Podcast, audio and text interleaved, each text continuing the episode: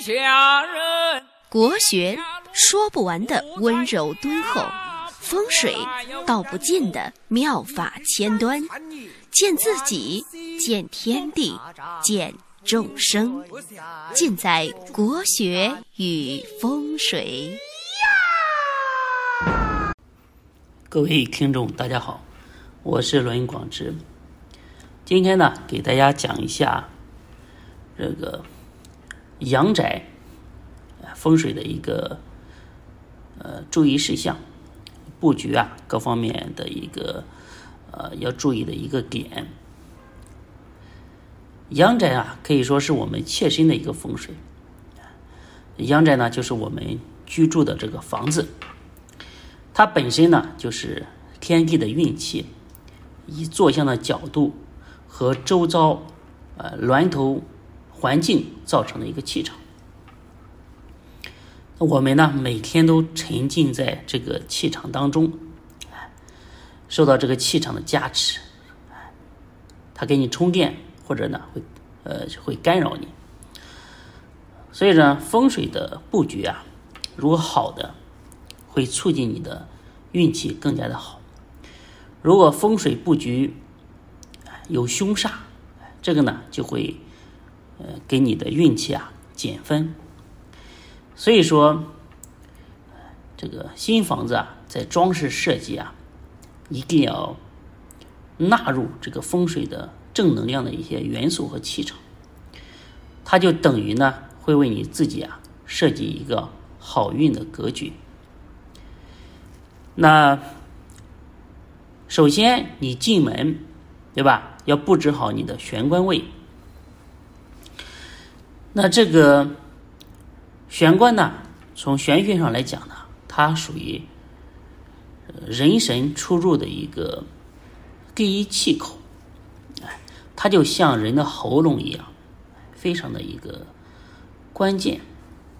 这个气场呢，对你的全家呢，都会产生。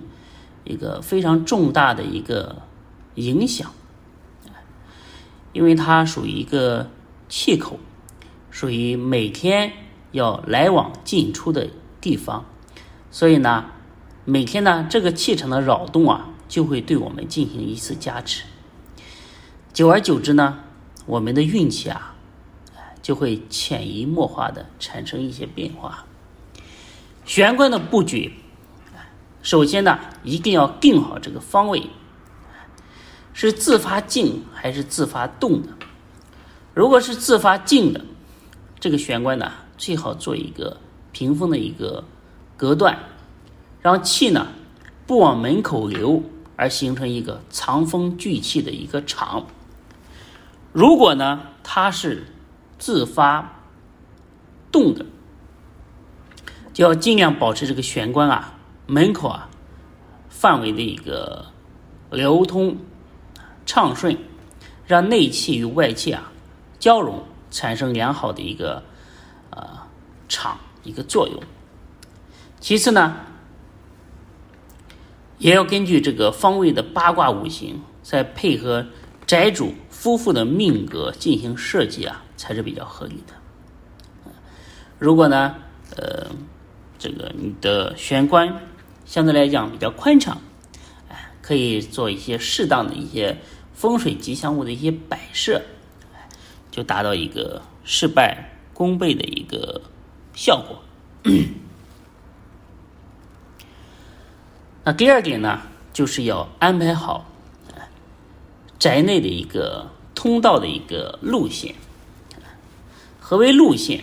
路线呢，就是它是动的，可以。通过其这个运动点来打通、打动宅内的一个吉祥的一个气场。如何吸收到路的旺气？必须要找准这个利己点。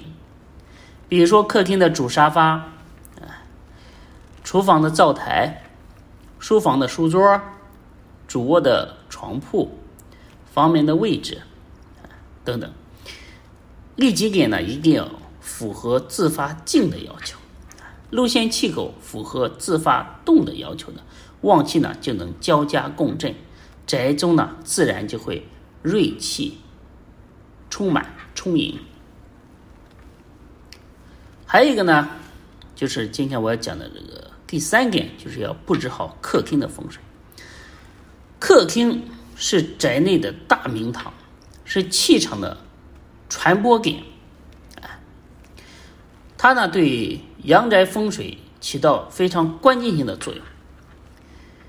客厅呢，以及和这个宅主就是男主人的有非常重大的一个关系，所以呢，客厅风水啊，它布局合理，首先呢就是男主人得福。客厅的布置啊，首先要在厅内选择好主沙发应该摆放的位置，这个呢才是客厅的一个靴场，可以接受小太极的青龙、白虎、朱雀、玄武气场加加持的一个小太极点。另外呢，还要选出这个客厅的旺位布局来进行催吉，哎，然后呢，对凶位布局。进行一个恰当的化解，这样呢就能起到一个趋吉避凶的一个作用。另外呢，就是第四点呢，就是主人房的一个布局。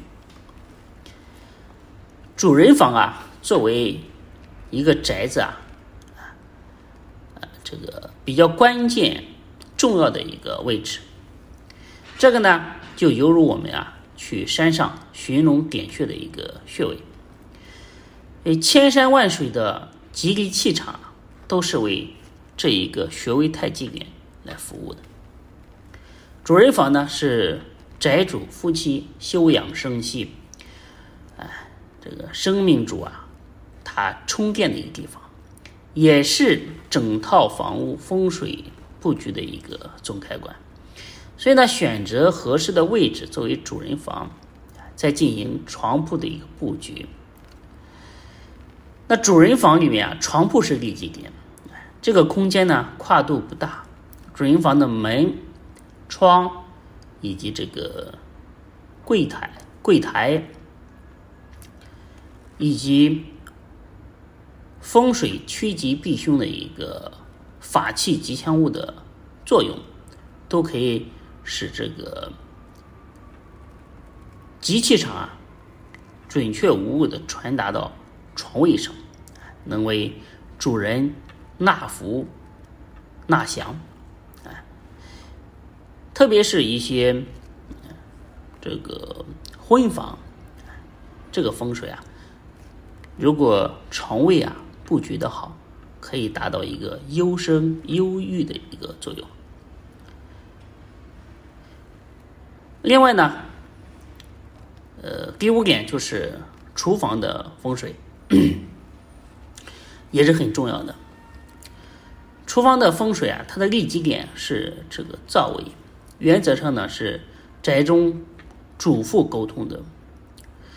但是呢，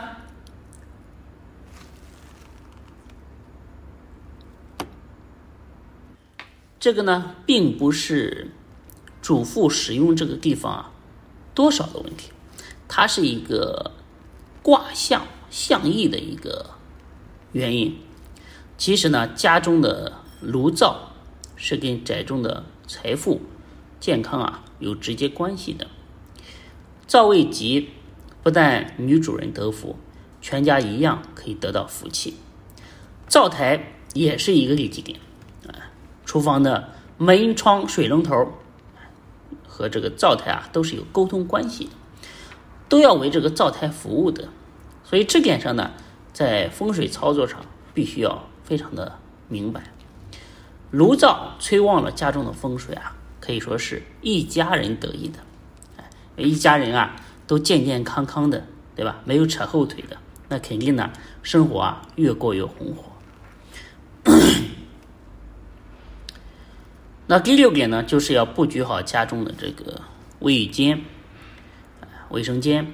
家中的这个卫浴间呢，是一宅当中啊，呃，它最重要的，它是一个水龙，就是去水位。它其中产生的气流啊，会带动家中的这个风水气场。如果旺丁位在卫浴间，那么就犯了这个山里龙水下水这个凶煞，所以不利于家人的健康。这样呢，要做布局置化才会吉利。如果未间在家中的这个旺财位，这样呢，虽然合了这个水里龙神归水的这样一个原则，可以旺财，但是卫浴间的这个晦气啊、晦气啊，也会破坏这个旺财星的一个气场，造成啊家庭多了这个许多不必要的开支。这样呢，也要做一个化解和净化的一个布局。当然呢，家里面。更要布置好这个文昌位，哎，这个穷谁不能穷孩子，苦什么不能苦教育，对不对？